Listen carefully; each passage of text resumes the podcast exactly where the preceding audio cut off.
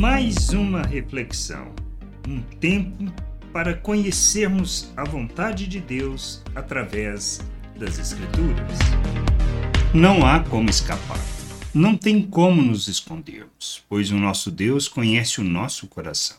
Por isso, não se trata do que fazemos e muito menos de aparência, mas de como somos diante de Deus, a motivação que nos move e onde temos colocado nosso coração, como podemos ler sobre o que Jesus ensina em Lucas, no capítulo 16, versículo 14 e 15. Ora, os fariseus que eram avarentos ouviam tudo isso e zombavam de Jesus. Mas Jesus lhes disse: Vocês são os que se justificam diante dos homens, mas Deus conhece o coração de vocês, pois aquilo que é levado entre os homens é abominação diante de Deus.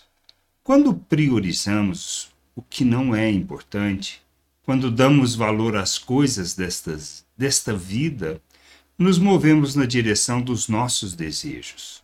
O que devemos fazer? Dá para ser religioso? Isto sim, mas dá para nos escondermos de Deus? Não, isso não.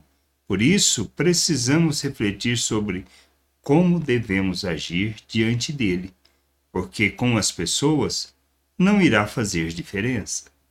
Qualquer coisa que coloquemos antes de Deus somente revela nossa fidelidade, compromisso e expressão de que não entendemos nada.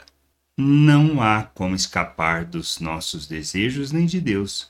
Se queremos a vida eterna do Criador, sermos reconciliados e andar na Sua vontade, precisamos conhecer as Escrituras, compreender a obra do Pai em nosso favor e quem somos, para que reflitamos sobre as nossas motivações e assim, em fé, certo das promessas, possamos rejeitar tudo que procede da natureza humana, que não revela o Pai nem glorifica o seu nome. Que possamos entender isso e compreender que devemos buscar, pois não tem como escapar das nossas motivações, pois Deus conhece o nosso coração.